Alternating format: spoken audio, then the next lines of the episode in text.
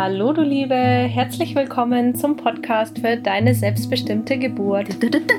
Wir widmen uns in diesem Podcast all deinen Fragen rund um eine leichte, natürliche und eben vor allem selbstbestimmte Geburt und räumen mit dem veralteten Wissensstand der 30er bis 80er Jahre auf, der leider heute immer noch zum Standard in der Geburtsvorbereitung und auch der Geburtshilfe gehört. Wir, das sind ähm, Cora von Geburt, ist mein Einsatz. ähm, Cora von Geburt kann leicht sein. Und Anja von Natürlich Mama. Wir beide haben uns selbst mit den Angstauflösungen, dem fantastischen Wissen rund um unseren gebärenden Körper und den Atem- und Entspannungstechniken des Hypnobirthings und ähnlichen Konzepten vorbereitet und konnten dadurch wunderschöne, leichte und vor allem natürliche Geburten erleben und damit dieses Wissen weiter verbreitet wird und auch du lernen kannst, wie und wodurch du deine Geburt selbst beeinflussen kannst, haben wir diesen Podcast ins Leben gerufen. Genau, und heute klären wir einmal die Frage. Das ist tatsächlich eine Frage, die uns sehr häufig gestellt wird. Ähm, und zwar, was ist eigentlich Hypnobirthing? Ja. Oder was ist mentale Geburtsvorbereitung? Was bringt das und wofür? Also ganz grob gesagt, Hypnobirthing ist eine spezielle Art der Geburtsvorbereitung. Und auch wenn es hierfür klassische, etwa in den 50er Jahren entwickelte Methoden von der Erfinderin Mary Mongan gibt, ähm, so ist das Wort Hypnobirthing heute nicht mehr nur dieses klassische und mittlerweile auch ja schon etwas veraltete ähm, Konzept beziehungsweise diesen veralteten Methoden vorenthalten, sondern es hat quasi ähm, sich etabliert und ist so eine Art Synonym für mentale Geburtsvorbereitung geworden. Anja und ich sprechen in diesem Podcast natürlich hauptsächlich über unsere Auslegung äh, des Hypnobirthing, über unsere Methoden und unsere Techniken. Ähm, in dieser Folge jetzt speziell werden wir aber sehr allgemein bleiben, sodass du danach definitiv weißt, was Hypnobirthing ist und wie das Ganze funktioniert. Genau, und darauf möchte ich jetzt zunächst mal eingehen, ganz grob. Was ähm, ist Hypnobirthing? Hypnobirthing ist im Grunde nichts weiter als mentale Geburtsvorbereitung. Also wenn wir ähm, von unseren Kursen oder von dem, was wir machen, sprechen, sprechen wir ganz oft von mentaler Geburtsvorbereitung. Das ist so dieser Über-Überbegriff, wobei ähm, ja, Hypnobirthing fast ähm, ja ein bisschen geläufiger ist. Also ja, es gibt da dieses ähm, diese Schreibweise. Also es ist total eigentlich fast schon lächerlich, aber ja. du kannst Hypnobirthing nicht mehr schützen lassen als Marke, mhm. weil es schon ein geflügeltes Wort ist, weil es, sich schon äh, weil es sich schon etabliert hat. Wenn du also Hypnobirthing mit einem großen B geschrieben, Hypnobirthing mit großem mhm. B, dann ist es das Original nach Mary Mongan, das total ihre, seine Daseinsberechtigung hat, aber eben in vielen Punkten einfach überholt ist. Mhm. Gibt Und gar nicht so gerne gesehen irgendwie. In Bei der Geburtshilfe nicht, genau, weil es so, es ist so starr. Starr, genau, so ähm, bis, wie heißt das, so ein bisschen extrem. du, ja. du darfst das nicht und du musst das so machen. Und das mag ich halt nicht. Ich ja. finde es eher besser, wenn es ein bisschen offen ist und jeder sich individuell seine äh, ja. äh, Dinge rausziehen kann. Genau, und es ist halt auch aus den 50ern. Da gibt es mittlerweile mhm. ähm, große Fortschritte in der Geburtshilfe. Und ähm, im Hypnobirthing mit großem B werden die Geburtshelfer, die Hebammen und die Ärzte eben, die kommen sehr schlecht weg. Die werden da richtig schlecht dargestellt. Genau. Und das ist auch nicht der Sinn der Sache, dass wir Angst vor den Ärzten und Hebammen schüren, ne? Ja. Also man soll mit denen zusammenarbeiten. Genau, das wollen wir überhaupt nicht. Also wir sprechen von Hypnobirthing mit kleinem mit B. Kleinem B. ja, was, was ist mentale Geburtsvorbereitung? Im Grunde geht es bei mentaler Geburtsvorbereitung einfach ähm, weniger um diese ganzen medizinischen Fragen, sondern um das mentale Geburt ist, wenn man es mal genau betrachtet, einfach Kops, Kop, Kopf, Kopfsache. Und dabei spielt es eben eine große Rolle, wie es der Frau dabei geht. Also wie fühlt sich die Frau während der Geburt? Ist sie verspannt? Ist sie entspannt? Hat sie Angst? Was für ähm, Gedanken hat sie? Ist ja? sie im Vertrauen? Was hat sie für Gedanken? Und ähm, ja, da sind einfach die ähm, zentralen Elemente eher so das Innere, also wie, wie fühlt sich die Frau, das Vertrauen wird gestärkt, die äh, Frau lernt, wenn sie es denn nicht schon kann, ähm, eine Verbindung zu ihrem Baby herzustellen und das auch zu, ja, ähm, immer öfter anzuwenden, dass das. Dass man sich schon als Mutter fühlt, während man noch schwanger ist. Das habe Ja. ich durch Hypnobirthing Ja, genau. Und dass auch dieses Vertrauen nicht nur zu sich selbst, sondern auch zum Baby ähm, einfach gestärkt wird. Dass man nicht mehr so sehr ähm, in diesem Außen ist, dass man von außen abhängig ist durch irgendwelche Messungen etc. Also das ist alles eher so dieses me- medizinische und das mentale beschäftigt sich wirklich mit dem, was in der Frau los ist. Ja, wenn man es vergleicht mit, also du hast wahrscheinlich auch einen normalen Geburtsvorbereitungskurs gemacht.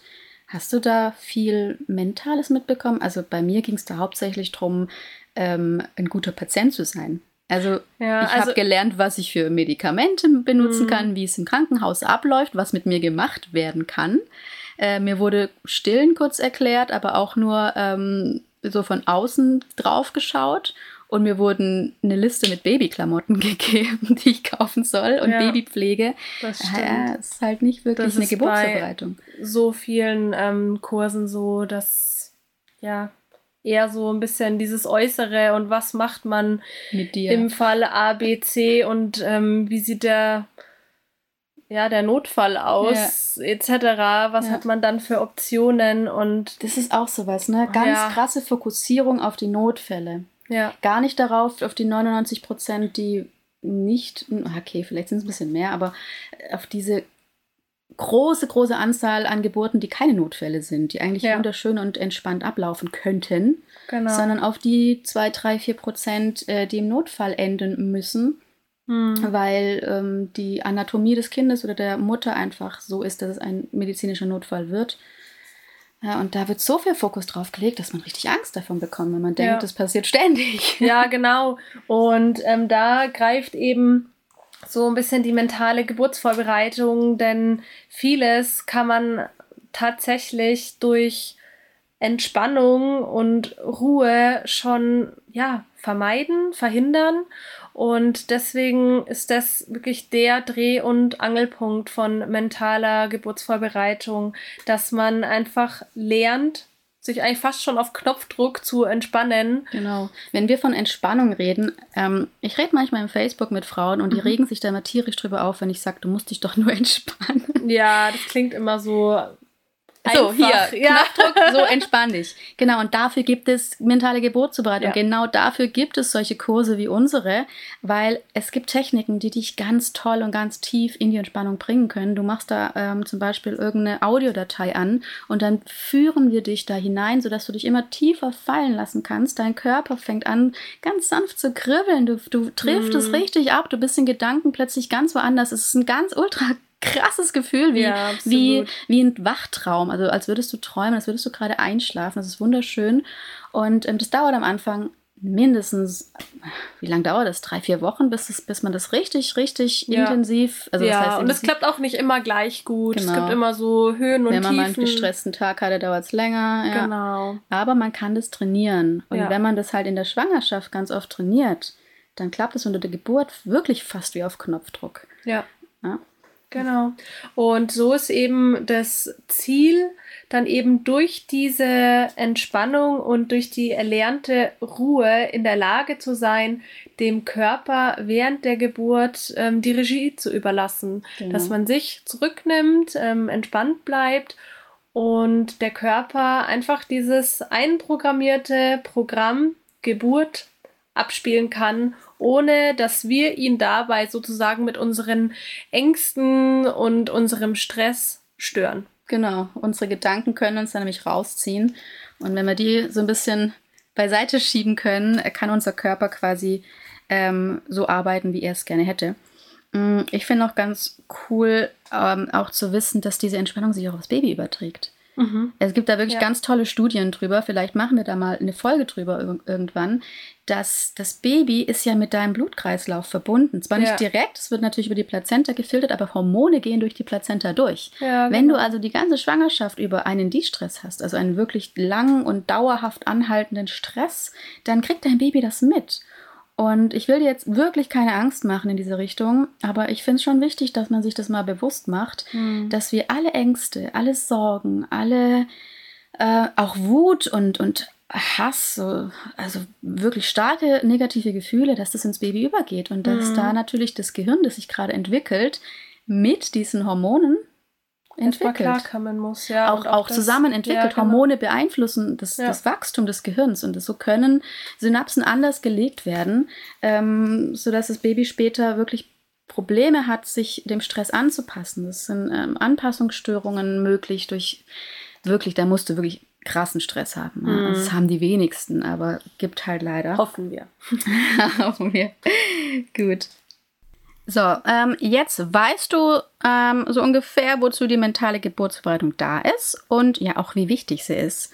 Ähm, in der ge herkömmlichen, gewöhnlichen Geburtsvorbereitung wird das Hauptaugenmerk eben eher mehr auf das Medizinische gelegt, ja, auf das, was man von außen sehen kann, was man von außen messen kann und natürlich auch auf diese ganzen Risiken und Gefahren und was man im Falle der Fälle tun kann und du wirst ja, ja, wie vorher schon gesagt, darauf vorbereitet, ein guter Patient im Krankenhaus zu sein.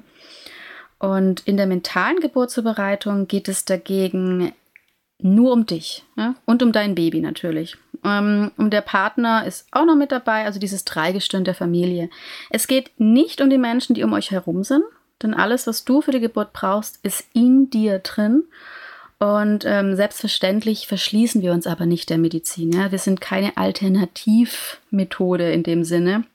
Denn wenn einer dieser gefährlichen, seltenen, aber gefährlichen Komplikationen eintritt, dann sind wir alle super, super froh, dass es Ärzte gibt, die im Notfall eben Leben retten. Ja, aber bis dorthin ist Geburt de facto kein medizinischer Notfall. Du bist nicht krank, du bist kein Patient und du bist dafür gemacht, dein Kind in Ruhe und in Liebe zu gebären. Genau so genau. Und auch, wie schon gesagt, wir ähm, sind wir Menschen nur leider häufig super verkopft und ja, zu verkopft für eine instinktive Geburt, ganz nach den Regeln der Natur. Und genau hier setzt eben Hypnobirthing an. Ähm, dir wird hier quasi beigebracht, ähm, wieder in dieses ja, in dieses Vertrauen, in, dieses, in diesen instinktiven Körper zu kommen. Und wir unterscheiden hier, also Anja und ich unterscheiden hier fünf Säulen, auf die wir nun ein bisschen näher eingehen werden. Genau, die erste Säule ähm, ist für uns einfach ganz klar das Vertrauen. Also Vertrauen einmal in mich selbst, in meinen Körper, dass er eben ja einfach perfekt dafür geschaffen wurde, das Baby zu bekommen. Und ähm, sei es ein großes, ein kleines Baby, ähm, das macht da eigentlich gar keinen Unterschied. Also ja, da einfach wirklich in dieses Vertrauen zu kommen, damit der Körper wieder ganz instinktiv funktionieren kann und natürlich auch Vertrauen ähm, dem Baby gegenüber, denn die Babys, die ähm, arbeiten während der Geburt auch mit. Glaubt man gar nicht. Die stoßen sich hinten ab. Die stoßen sich ab, zum Teil. Oder ähm, die drehen sich auch ganz geschickt durch den ähm, Geburtskanal und wählen quasi den Weg des geringsten Widerstands. Und die haben das auch schon so richtig einprogrammiert. Das ist Schwerstarbeit auch für sie, ne? Ja, absolut. Mich absolut. hat ja die Affirmation, mein Baby und ich sind ein Team, sowas von bestärkt. Ja. Das war meine Lieblingsaffirmation, weil es einfach mir gezeigt hat, ich bin nicht alleine. Ja? Ich, in mir ist ein Mensch, der genauso da durch muss wie ich jetzt. Und es hat mir so viel Kraft gegeben, dass dieses mhm. kleine, winzig, winzig kleine Wesen, noch nicht mal auf der Welt, so viel da mithilft, was äh, seine eigene Geburt angeht. Ja, und das eben auch schon so ganz instinktiv einfach äh, versteht, was es da eigentlich äh, machen Programm muss. Programm Geburt, ne? Ja. Instinktiv in der DNA genau. äh, drinne ja. hin hinterlegt. Ja. Und ähm, auch bei uns Frauen ist es nämlich so, dass wir ähm, diesen Instinkt, ähm, den gilt es quasi wieder herzustellen. Der ist so ein bisschen abgeschalten in unserer heutigen Gesellschaft. Wir sind sehr immer auf das Äußere fokussiert. Wir haben sehr viele Frauenarzttermine in der Schwangerschaft. Es wird, äh, bei mir wurde eigentlich bei jedem Termin geschallt, obwohl das mhm, eigentlich gar nicht mehr ähm, Sache war. Aber ja, keine Ahnung, privat versichert und dann dachte die Frauenärztin sich wahrscheinlich machen wir halt, mhm. weil kann man ja abrechnen. Ja, bei mir auch. 80 Prozent aller Geburten können als Risikoschwangerschaft eingeschätzt werden. So lasch, sage ich jetzt mal, sind die, ja. ähm, sind die äh, Vorsätze, wie heißt es, die Vorgaben. Die Vorgaben für mhm. eine Risikoschwangerschaft. Da reicht schon leichtes Übergewicht mhm. oder ähm, letzte Geburt war schwierig, keine ja. Ahnung. Und schon bist du Risikoschwangerschaft und schon darf der Arzt dieses neue Ultraschallgesetz übergehen und kann dir mehr als die ähm, drei anbieten, die du eigentlich hm. nur bekommen solltest. Ja, ja. Ähm, ja, und da muss ich auch ganz ehrlich sagen, ich nehme mich da selber nicht raus. Also ich habe mich auf die Ultraschalltermine jedes Mal aufs Neue ähm, gefreut und gerade in den ersten zwölf Wochen habe ich mich nur so von Termin zu Termin gehangelt und hatte eine unfassbare Angst und Verunsicherung. Ähm, Trotz Hypnobirthing, ne? Ja, ja. War bei mir also, genauso. Eigentlich war das erst so auch das, was den Stein so ein bisschen ins Rollen gebracht hat, dass ähm, ich da schon gemerkt habe, ich muss irgendwas tun, um diesen Ängsten entgegenzuwirken mhm, und habe mhm. da schon angefangen, Vertrauen aufzubauen und jeden Abend Meditationen und Affirmationen ähm, zu hören, mhm.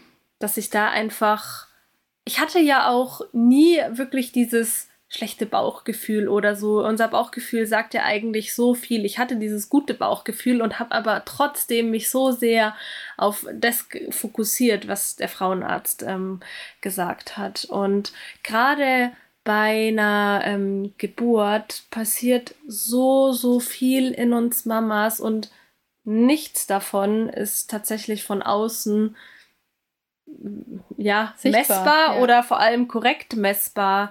Ähm, dein Körper gibt dir während der Geburt ganz kleine Signale. Ein Signal, dass du jetzt vielleicht aufstehen sollst, dass du in mhm. die Hocke gehen sollst. Also das kann man wirklich beobachten, dass Frauen kurz vor der Geburt ihres Babys instinktiv so ein bisschen nochmal in die Hocke gehen, ähm, damit das Baby, sag ich mal, keinen ähm, Absturz macht. Genau, oder dass sie auch so asymmetrische Stellungen wählen, damit das Baby besser in das ähm, Becken finden kann, damit die Drehung vielleicht unterstützt wird. Und ähm, da bräuchte es tatsächlich, wenn wir diese, ähm, diese, diesen Zugang zu, in, zu unserer Intuition haben, gar keinen mehr von außen, der sagt, ähm, so Frau ähm, XY, jetzt machen Sie mal das, mhm. weil ich du bist auch, eigentlich der Experte. Ja, ich finde es super wichtig, was du gerade sagst. Ähm, fällt mir auch auf, wie es bei mir war. Ähm, ich hatte im Hypnobirthing gelernt, dass Rückenlage hinlegen schlecht sei. Mhm. Das war ein Wissen, das ich, oder ein, eine Formel, ein, ja, eine Vorgabe, die ich verinnerlicht hatte. Ja. Und ich habe deswegen nicht auf mein Bauchgefühl gehört, auf meinen Instinkt. Der sagte mir nämlich, in der Öffnungsphase leg dich auf den Rücken, da kannst du am besten entspannen. So hast du immer die Entspannungsübungen gemacht. Mhm. Und ich so, nein, ich darf nicht, nein, ich darf nicht.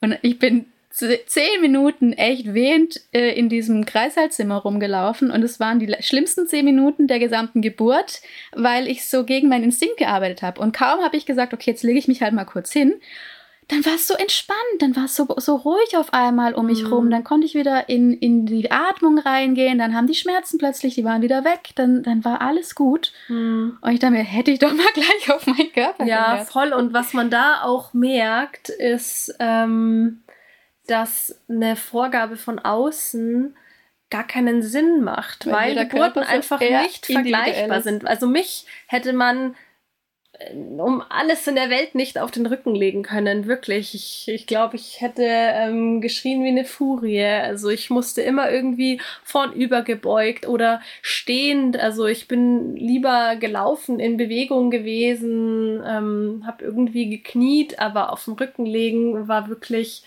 never ever hätte ich das gemacht. Und äh, finde ich total cool, dass deine Intuition dir irgendwie was ganz anderes Gell? gesagt hat. Dachte ja. ich auch. Aber nur in der Öffnungsphase. Ähm, die Austreibungsphase war dann wirklich, ähm, wie, wie du gerade gesagt hast, so ein, so ein Knack in meinem Kopf, so und jetzt geh in den Vierfüßer, jetzt geh auf die Knie, du. Mm. Und es war, Ja. als wäre mein Körper, hätte sich da selbst bewegt. Ja, also ich habe es auch ähm, selbst direkt nach der Geburt einfach als Autopilot beschrieben. Das ist ein gutes Ding, ja. Autopilot Ähm, gute, trifft es. Ähm, gute total. Beschreibung, ja. Ich glaube, wir machen mit der zweiten Säule weiter. Genau, die zweite Säule ist die Konditionierung, die Konditionierung unseres ja, vegetativen Nervensystems. Davon hatten wir es ja in der letzten Folge. Ähm, da habe ich dir erklärt, dass Angst bzw. Stress so ziemlich der schlechteste Geburtsbegleiter ähm, ist, den man haben kann. Dass Stresshormone die Geburt zum Erliegen bringen können, also wirklich bis zum Geburtsstillstand gehen oder auch diese wirklich schlimmen Schmerzen auslösen können, von denen Frauen ja immer wieder berichten, dass es sie innerlich zerrissen hätte. Ganz schlimm. Und ähm, nun ist es natürlich so, dass man sein vegetatives Nervensystem, also diese ganzen Prozesse in unserem Körper, die automatisch ablaufen, wie der Herzschlag, die Verdauung oder eben auch eine Geburt, dass wir diese Prozesse nicht durch pure Willenskraft steuern können. Wir können nicht hinsitzen und sagen, so, jetzt will ich bitte keinen Stress mehr haben. Jetzt will ich. Genau dann funktioniert es eher Ja, weniger. Das genau. ist wie, ich muss Genau. jetzt unbedingt einschlafen, weil Oh in ja, fünf oh Stunden ja. klingelt der Wecker, dann oh ja. geht's halt erst recht nicht. Furchtbar. genau, ich kann auch nicht sagen, ähm, ich will jetzt, dass der Geburtsstillstand aufhört und es soll jetzt weitergehen. Und ich kann auch nicht sagen, ich will jetzt, dass ich keine Angst mehr habe. Also wie du gerade schon gesagt hast, genau dann funktioniert es eben nicht. Ja, ähm, das erzeugt dann eher noch mehr Druck und dadurch noch mehr Stress. Und äh, mit Wollen kommen wir hier also nicht weiter. Und trotzdem gibt es die Möglichkeit ähm, oder eine Möglichkeit, wie wir unser vegetatives Nervensystem und somit eben auch unsere Geburt beeinflussen können. Und zwar durch die schlichte Konditionierung unseres Körpers und unseres Gehirns durch besagte Entspannungsübungen, zum Beispiel Meditation. Ähm, das klingt für Außenstehende immer erstmal so ein bisschen esoterisch. Ja? Ich selbst habe das auch so gedacht und habe erstmal die Stirn gerunzelt, als ich das zum ersten Mal gehört habe. Aber ich kann dich beruhigen, ähm, wenn du noch nie meditiert hast oder sogar ähm, dieselben Vorurteile hast äh, wie ich damals, dann hilft es dir vielleicht zu wissen, dass Meditation wirklich seit einigen Jahren exzessiv beforscht wird. Es gibt mittlerweile ganz groß angelegte ähm, medizinische Studien aus der ganzen Welt, ähm, die wirklich die positiven Einflüsse oder die Wirkung ähm, von Meditation auf den Körper zweifelsfrei belegen. Da habe ich auch eine, einen super ähm, Filmtipp. Ähm, darf man hier Werbung machen, ohne dafür bezahlt zu werden? Ich glaube schon, wir machen Also wenn du Netflix hast, wenn du Netflix hast, dann schau dir mal die Serie Headspace an. Ja. Headspace, eine Meditationsanleitung, super toll erklärt, ähm, kann ich nur empfehlen. Kennt ihr vielleicht, ist eine ganz große App, eine der größten Meditations-Apps, glaube ich, die man Cool. sich runterladen kann. Ähm, Gibt sogar auch von dem gleichen Macher ein Buch nur über ähm, Schwangerschaft, A Mindful Pregnancy heißt es. Ist aber komplett auf Englisch. Also wir hören jetzt mal auf hier mit der Werbung für Headspace. Genau, kauft lieber unsere Kurse, kauft unsere Kurse. ähm, Meditation selber ähm, ist sehr vielschichtig. Ähm, wir werden hier im Laufe des Podcasts auch sicher ähm, immer mal wieder auf die verschiedenen Varianten eingehen und euch auch gerne was beibringen und Meditationen mit in den Kurs einfließen lassen. Ähm, in meinem Kurs gehen wir zum Beispiel das Ganze ganz einfach und locker erstmal nur über die Atmung an. Also so, dass auch wirklich ein absoluter Meditationsanfänger ganz schnell und ohne viel Zeit und Mühe da mal reinfindet. Ähm, dann gibt es auch Meditationen, die Bewegung beinhalten, also Bewegungsmeditationen wie Yoga. Ähm, dann gibt es geführte Trance- Trance-Reisen, dann gibt es Hypnose, es gibt äh, Achtsamkeitsübungen und, und, und. Ähm, eines haben aber alle Arten dieser Entspannungsübungen gemeinsam. Und zwar ganz egal, welche Technik äh, du bevorzugst. Ähm, diese besagte stressreduzierende Wirkung auf unser Nervensystem ähm, ist immer vorhanden. Während einer Meditation nimmt der Muskeltonus ab, der Blutdruck und die Atemfrequenz äh, sinken und Stresshormone werden abgebaut. Und ähm, wiederholen wir das regelmäßig, ähm, bringen uns also zum Beispiel jeden Tag für 15 Minuten in diesen meditativen Zustand, dann konditionieren wir unseren gesamten Körper darauf, ähm, sodass wir nicht nur während der Meditation den stressreduzierenden Effekt haben, sondern während uns, unseres gesamten Alltags. Ähm, wir werden durch diese Entspannungsübungen also stressresistenter, bekommen nicht so schnell Angst, geraten nicht mehr in Panik, wir bauen äh, Stresshormone auch schneller wieder ab, wenn wir uns ähm, mal aufgeregt haben, ja, oder kommen halt dann schneller wieder runter. Und unser gesamter Körper und unser Geist wird entspannter, friedlicher, ruhiger und wir tatsächlich damit auch ein Stück weit glücklicher. Ich habe zum Beispiel ähm, ja. nicht mehr mit meinem Mann gestritten, also kaum noch. Wir waren beide total entspannt dadurch, dass wir das gemacht haben. Mhm. Ähm, bezogen auf Geburt bedeutet das, äh, dass wir durch diese regelmäßigen Entspannungsübungen auch während der Wehen, während dieses absoluten Ausnahmezustands Geburt, absolut ruhig und entspannt bleiben können. Ja? Also Anja und ich haben das beide erlebt Mhm. Und ähm, dass wir eben nicht in Panik verfallen, wenn irgendwas Unvorhergesehenes passiert. Ähm, Und eine Geburt ist immer unvorhergesehen. Ja, du kannst sie, glaube ich, planen. ja, also da kommt immer irgendein Überraschungseffekt. Ja, ja. Ich weiß noch, ähm, wie ich dachte, okay, es ist alles noch total friedlich hier. Ich bin immer noch vollkommen Herr in der Lage, kann alles delegieren, kann alles, was in meinem Körper so abgeht, ganz entspannt beobachten. Ähm, ich bin mal gespannt, wann es so richtig losgeht mit diesen Wehen, ja. Also wann diese schlimmen Schmerzen kommen. Ja, und äh, 30 Minuten später war mein Baby geboren. ja. So kann es ja. so manchmal laufen. Ja. Also diese gezielte Konditionierung des Körpers, des vegetativen Nervensystems, ähm, dass es eben diesen entspannten, ruhigen und friedlichen Zustand so oft wie möglich erlebt, dass wir diesen Zustand absolut verinnerlichen und unser gesamtes Nervensystem sich darauf einspielen kann. Ja, das ist der essentielle Pfeiler oder einer der essentiellen Pfeiler der mentalen Geburtsvorbereitung. Ähm, ist übrigens auch der Punkt, warum immer wieder Frauen sagen, sie hätten sich mit Hypnobirthing vorbereitet, aber trotzdem eine schreckliche Geburt gehabt. Mhm. Ähm, ja, auf Nachfragen kommt dann nämlich sehr häufig raus, dass sie zwar irgendwie das Buch gelesen haben oder ein Buch gelesen haben und vielleicht ab und zu mal Affirmationen gehört haben, dass sie aber eben dieses Trainieren des entspannten Zustands vernachlässigt oder ja sogar gar nicht gemacht haben und ähm, unter der Geburt kann man in der Regel halt nur Dinge abspielen, die man wirklich tief verinnerlicht hat, weshalb du beim Hypnobirthing-Kurs auch darauf achten solltest, also egal welchen du machst, ob du jetzt einen von uns machst oder ähm, generell irgendwo anders hingehst, achte darauf, wie lange und wie intensiv dich die Lehrerin begleitet. Ja, ich ja. habe die Erfahrung gemacht, dass Frauen, die jetzt nur einmal die Woche für ein paar Stunden einen Kurs machen oder vielleicht sogar nur so einen Wochenendkurs, dass die es viel, viel schwerer haben, ins Tun, ins Üben zu kommen. Ähm, denn wir wissen alle, wie anstrengend und nervig es ist, seine Gewohnheiten und seine Routinen irgendwie zu ändern. Also ich fand das furchtbar. Hm. und Kurse, die dich quasi über mehrere Wochen hinweg jeden Tag zum Beispiel online begleiten, ja klar, also und auch so häppchenweise, dann nicht dieses Erschlagen werden, so ja. jetzt zwei Stunden. Genau, durch. jeden Tag eine Kleinigkeit. Ja. Also ähm, Präsentkurse sind zwar toll, ich hätte damals mhm. auch gerne einen gemacht, aber da wirst du halt immer nur einmal eine Stunde jede Woche oder so. Also ich habe es ähm, gemacht. gemacht. Ja, ne? also es war ein Hypnobirthing-Kurs mit, äh, Kurs mit großem B bei einer Hebamme. Original. genau, glaube ich zumindest, ja. Also ja. Ähm, und da waren das vier Abende, jeweils zwei Stunden, also insgesamt acht Stunden und dann auch größtenteils gar nicht mehr in Präsenz, sondern über. Ähm, Aber das war wegen Corona. Wegen Corona, dann. ja, das kann man vernachlässigen. Aber ähm, ohne deine weitere Recherche, ohne dass du dich nochmal richtig, du kannst selber erzählen, du hast ja, dich noch genau. zusätzlich richtig intensiv ja. selbstständig vorbereitet. Ohne das ja.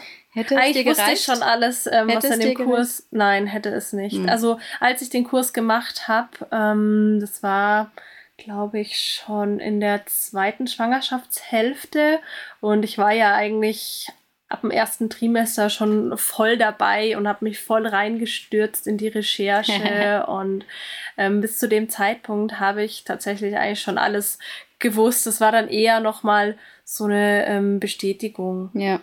Ja. Genau. Also mir ist einfach wichtig, dass du weißt, ähm, dass wenn du dir später einen Kurs aussuchen solltest bei irgendwem von unseren Kolleginnen oder von uns, lass dich wirklich täglich begleiten über mehrere Wochen hinweg, so dass du einfach diese ja, kleinen Übungen jeden Tag bekommst und so kommst du ganz effektiv und vor allem ganz spielerisch mhm. in, eine, in eine Routine rein, in diese Entspannungsroutine, weil ja. dir jeder, jeden Tag jemand sagt, hey, heute machst du bitte das, heute kannst du das machen. Ich meine, da kann man immer ein bisschen switchen, das ist nie so ganz, ähm, ganz speziell. Ähm, extrem vorgegeben, dass du ja. das machen musst. Ja. Du kannst heute diese Übung machen und morgen kannst du diese Übung machen. Ne?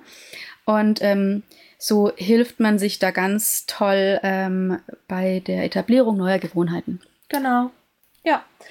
Dann kommen wir zur nächsten Säule, die dritte Säule, und zwar ist das Ängste auflösen. Ich möchte jetzt erstmal vorweg ähm, darauf eingehen, warum das überhaupt so wichtig ist. Wir haben ähm, vorhin ja schon gesagt, dass während der Geburt nur allzu leicht ähm, Dinge hochgespült werden können, die uns vielleicht gar nicht so ähm, präsent waren, die wir gar nicht so auf dem Schirm hatten. Und ich möchte einfach mal kurz drauf eingehen, warum das so ist. Das baut nämlich so ein bisschen darauf ähm, auf, was die Cora euch gerade erklärt hat. Und zwar gehen wir ja über diese ähm, Meditationen, über das ganze Erlernte in die Entspannung rein. Und zwar nicht nur irgendeine Entspannung, sondern wirklich in eine sehr, sehr tiefe Entspannung. Eine richtige Trance ist es. Ähm, Trance nur ähm, vorweg. Also ihr seid da schon noch ansprechbar. Ihr seid jetzt nicht ähm, vollkommen äh, im, im Jenseits oder so und könnt auf nichts mehr reagieren.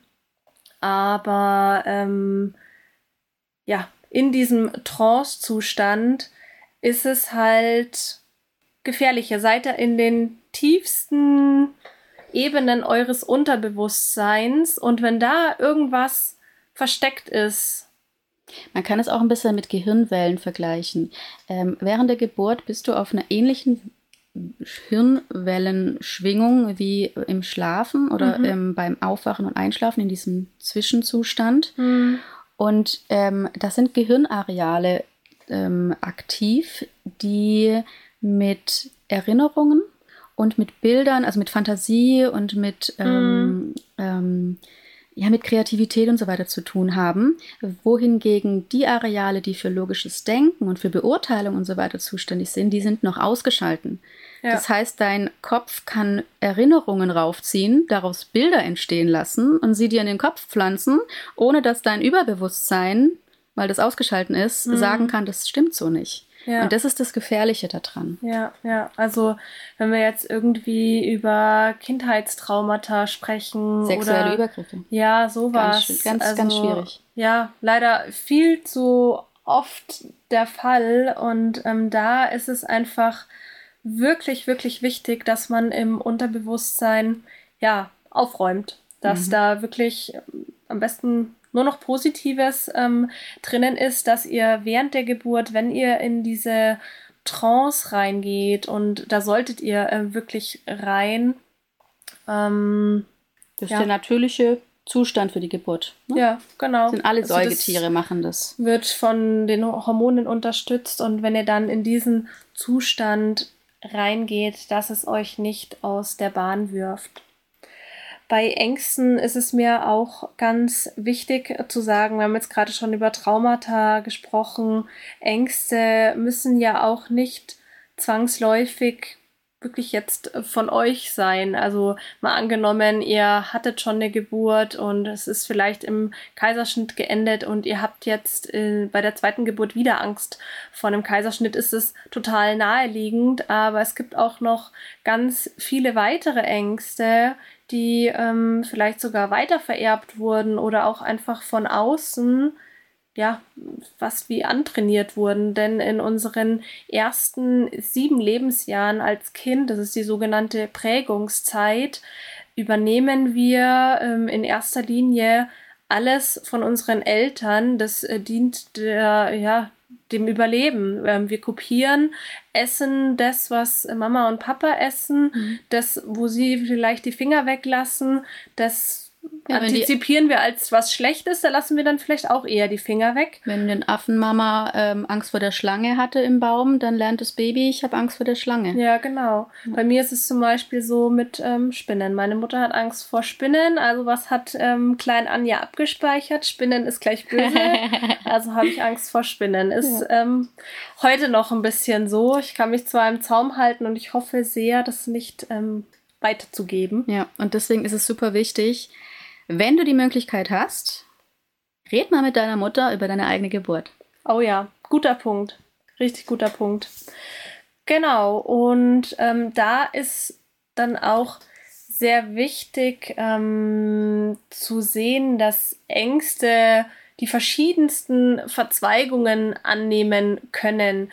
Die Urängste sind meistens aber immer die gleiche. Also es gibt so Urängste wie ähm, Gefühle der Unmacht, dass man sich hilflos fühlt. Und dieser Kaiserschnitt, der da jetzt vielleicht an der Spitze steht, ist mehr oder weniger fast nur ein Symptom oder auch der übergriffige Arzt. Und wenn ich jetzt quasi die Angst vor dem übergriffigen Arzt ähm, besiege und diesen Zweig wegschneide, dann wächst vielleicht an einer anderen Stelle ein neuer. Also man muss da wirklich ein bisschen tiefer reingehen. Und ähm, ja, also da die Bitte an euch, schaut euch eure Ängste an, redet, ähm, reflektiert das immer und immer wieder. Eine Schwangerschaft dauert 40 Wochen. Ihr habt da wirklich sehr, sehr, sehr viel Zeit. Ähm, über einiges nachzudenken. Genau. Kommen wir zur vierten Fäule. Äh, Fäule. Oh mein Gott. Kommen wir zur vierten Säule. Die betrifft unsere Muskeln und ein wenig unsere Ausdauer bzw. körperliche Fitness. Und für alle, die jetzt die Hände über den Kopf zusammenschlagen und rufen, oh mein Gott, lass mich bitte mit so einem Scheiß in Ruhe. I feel you. du musst keine Angst haben.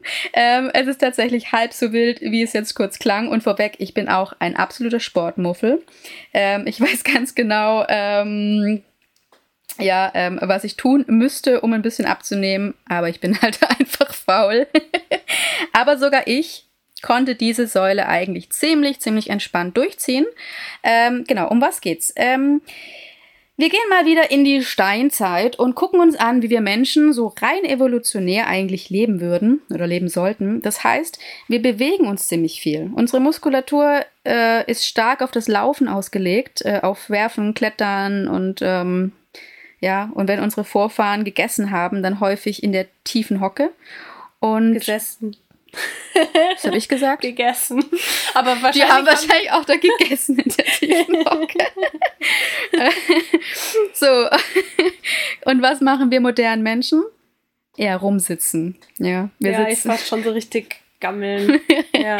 Wir sitzen äh, auf Bürostühlen, auf dem Fahrrad, im Auto, auf der Couch, im Zug. Äh, und manchmal schlafen wir sogar noch in ähm, so einer Art sitzenden Position, ja, in so einer Fötusstellung zum Beispiel heißt die, glaube ich. Und ähm, genau das kann eben ein Problem sein bei der Geburt. Beim Sitzen nimmst du nämlich so eine Art 90-Grad-Stellung an, also dein Oberkörper und dein Oberschenkel ähm, machen so eine 90-Grad-Stellung. Und wenn du diese Haltung über Stunden, Tage, Wochen, Monate, Jahre äh, einnimmst, dann verkürzt sich mit der Zeit, ähm, da verkürzen sich die Muskeln und die Faszien an der Hüfte oder werden einfach härter. So, und was passiert nun bei der Geburt, wenn das Baby an einem Muskel im Beckenraum vorbei muss, der verkürzt oder hart ist? Ja, das kannst du dir sicher denken. Das kann dazu führen, dass das Baby erst gar nicht ins Becken rutschen kann, weil ein harter Muskel im Weg ist. Oder es kann auch einfach während der Geburt dazu führen, dass es länger dauert, dass es ein bisschen stockt oder dass es eben auch schmerzhaft ist. Schmerzhafter wird als, ja, wenn der Muskel, wie wenn der Muskel weich wäre. Und äh, ja, daher lohnt es sich wirklich, wirklich, wirklich, den Hüftbereich in der Schwangerschaft ein wenig zu trainieren. Das absolute beste Mittel dafür ist Schwangerschafts-Yoga. Nicht nur, dass Yoga eine Form der Meditation ist und hier ähm, auch noch gleichzeitig das, äh, das vegetative Nervensystem trainiert wird und Stress reduziert wird. Yoga ist auch prädestiniert dafür, verspannte und verkürzte Muskeln und Faszien wieder zu öffnen, zu dehnen und deinem ganzen Körper, aber eben hauptsächlich dem Beckenbereich wieder Platz zu verschaffen. Also auch wenn du dich überhaupt nicht äh, mit Hypnobirthing identifizieren kannst oder anfreunden kannst oder auch wenn du Freunde hast, die das total seltsam finden, also schwangere Freundinnen, dann ähm, kann ich dir trotzdem wirklich nur Schwangerschafts-Yoga wärmstens ans Herz legen. Das ja, kann wirklich ein riesiger Gamechanger für die ähm, Geburt und auch fürs Wohlbefinden sein. Und ähm, falls Yoga auch nichts für dich ist, ähm, du könntest auch noch spazieren gehen, das ist auch super. Oder für die Masochisten unter euch, äh, Treppensteigen ist ein mhm. totaler Hüftöffner, ja, wer es sich antun will. Ähm, wir bleiben lieber mal beim Spazierengehen oder auch Schwimmen, äh, Brustschwimmen natürlich und Beckenbodentraining ist auch super. Sich etwas sportlich zu betätigen hat übrigens auch noch den positiven Nebeneffekt, äh, dass du mehr Ausdauer hast. Geburt selbst wenn sie schmerzfrei werden sollte, ist wirklich, wirklich anstrengend. Und da ein wenig körperliche Fitness mitzubringen, kann also gar nicht schaden. Und äh, wenn du Yoga gemacht hast, dann hast du natürlich auch eine gewisse Muskelkraft aufgebaut und kannst ähm, vorteilhafte Geburtspositionen, wie zum Beispiel die tiefe Hocke, ähm, ja, viel einfacher und länger halten. Ist Übrigens auch ein Geheimtipp für den Mann. es gibt nämlich tolle Geburtspositionen, ähm, wo er dich halten kann. Und da braucht er auch äh, die ein, das ein oder andere Muskelchen. so, ähm, genau, bevor ich es vergesse, ähm, hier spielen auch die Atemtechniken mit rein. Atemtechniken sind zwar gleichzeitig auch immer eine Art der Meditation, Sie haben also auch viel, ähm, ja, wie Yoga, auch immer mit, ähm, auch immer diese Vorteile mit dem Stress, äh, mit der Stressresistenz. Aber die meisten Atemtechniken, die unter der Geburt hilfreich sind, beinhalten eben diese tiefe Bauchatmung. Und diese Art der Atmung ist etwas, das wir im Alltag eher selten tun. Und ähm, ja, gerade wir Frauen atmen tatsächlich eher flach und in die Brust rein. Das heißt, diese tiefe, langsame Bauchatmung zu lernen, sodass wir sie auch unter der Geburt abrufen können, braucht einiges an Übung. Und ähm, das muss richtig ja, ins Muskelgedächtnis übergehen.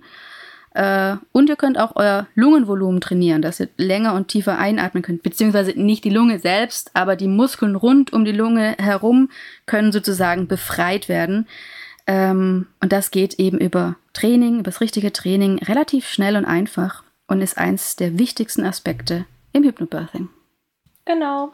Und jetzt komme ich zu einer ebenfalls sehr wichtigen ähm, Säule, zu der letzten Säule. Und zwar Thema Eigenverantwortung. Denn ohne die Eigenverantwortung, merkt ihr vielleicht, funktioniert das Ganze nicht. Wenn ihr nicht ähm, selbst sagt, ich setze meine Geburt, unsere Geburt jetzt als meine Priorität Nummer eins und ähm, mache meine Übung, Übungen, ähm, mache die Atemtechniken etc.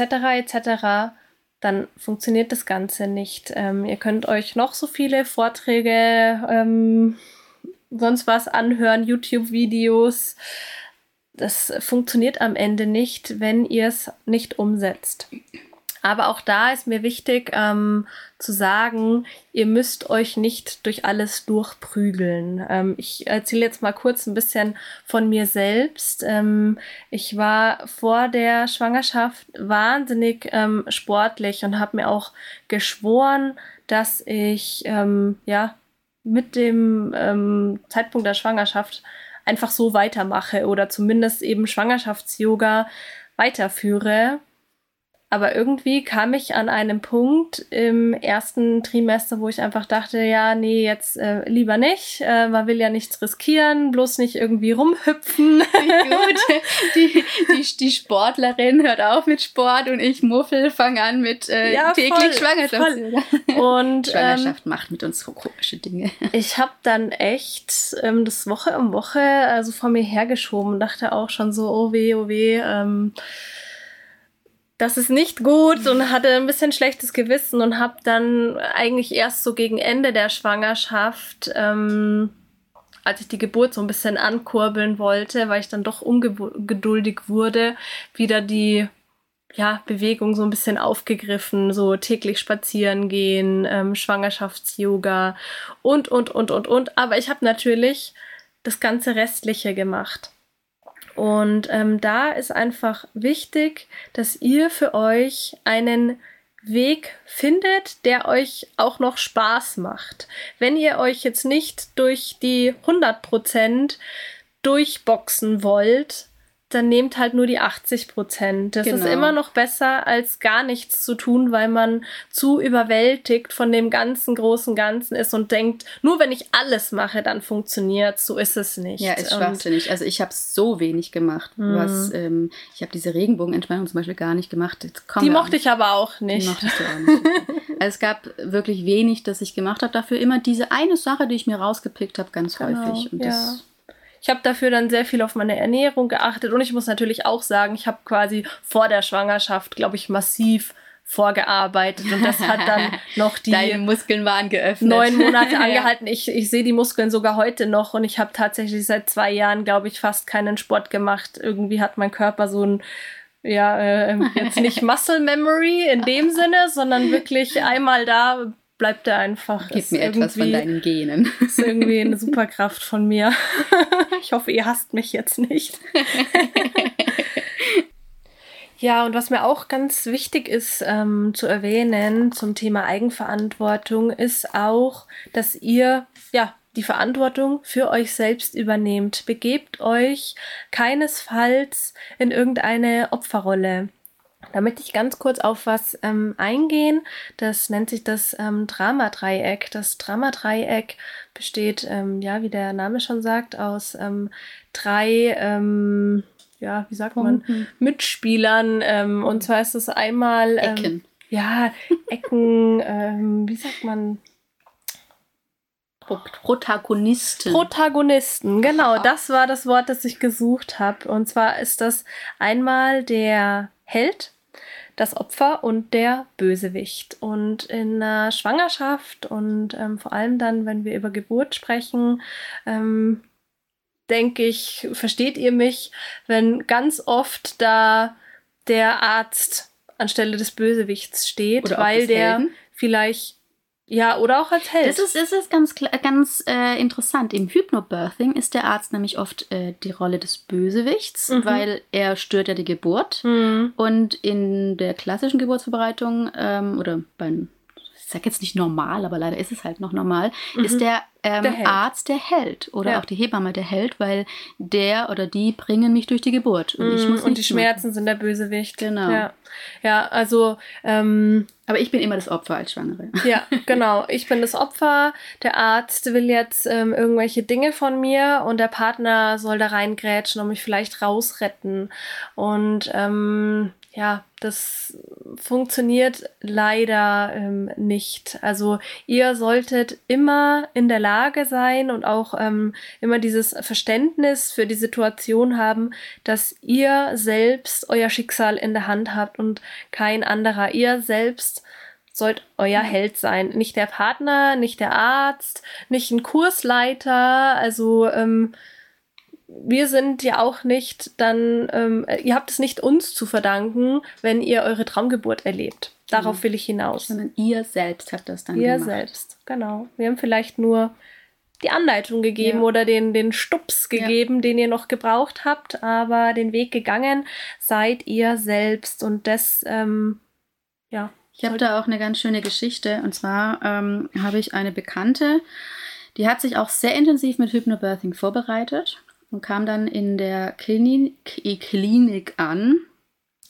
Und da war eine Ärztin, mit der hatte sie, hatte sie schon im Vorfeld sehr viel gesprochen, hat schon die Anamnese gemacht und die wollte aber nochmal eine Anamnese machen, wollte also nochmal mit ihr mhm. sprechen.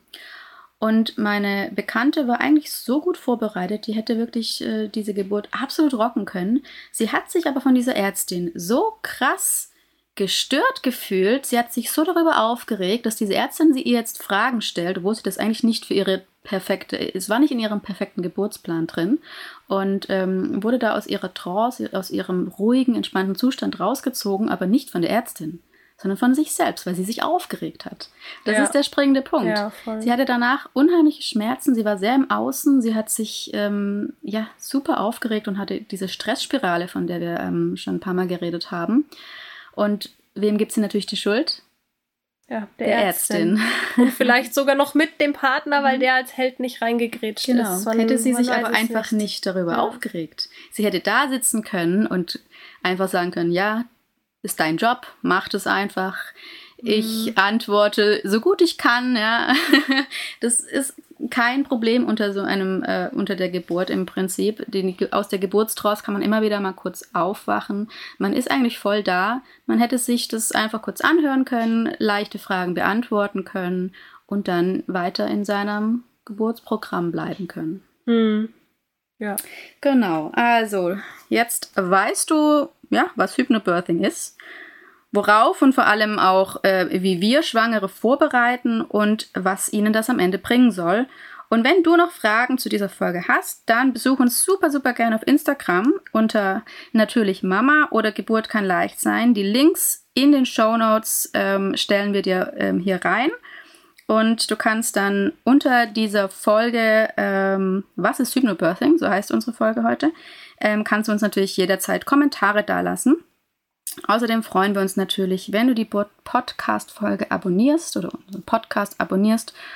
Ähm, was, ist, war, was war mit dem Algorithmus? Der Algorithmus möchte, dass ihr unseren Podcast mit fünf Sternen bewertet. Genau, und weiterempfehlt. Ihr, ihr kennt das Zeug, ne? Das, was man am Ende immer sagt, damit ähm, wir ein bisschen bekannter werden. Und diese ganzen Informationen, die wir mit euch teilen, dass die wirklich bei den Frauen, bei den Schwangeren ankommen, die es nötig haben. Und wir ja auch äh, das Ziel haben, dass die Geburtskultur in Deutschland und den ja, Europa ein bisschen besser wird, hoffentlich bald. Ja, genau. Je mehr Frauen von ihren Geburten schwärmen, desto ja, Genau. Und deswegen ähm, macht das alles, damit wir noch mehr interessantes Zeug über Schwangerschaft und Geburt erzählen können. Und dann freuen wir uns, euch in der nächsten Folge wieder begrüßen zu dürfen. Bis dann. Bis dann. Tschüss.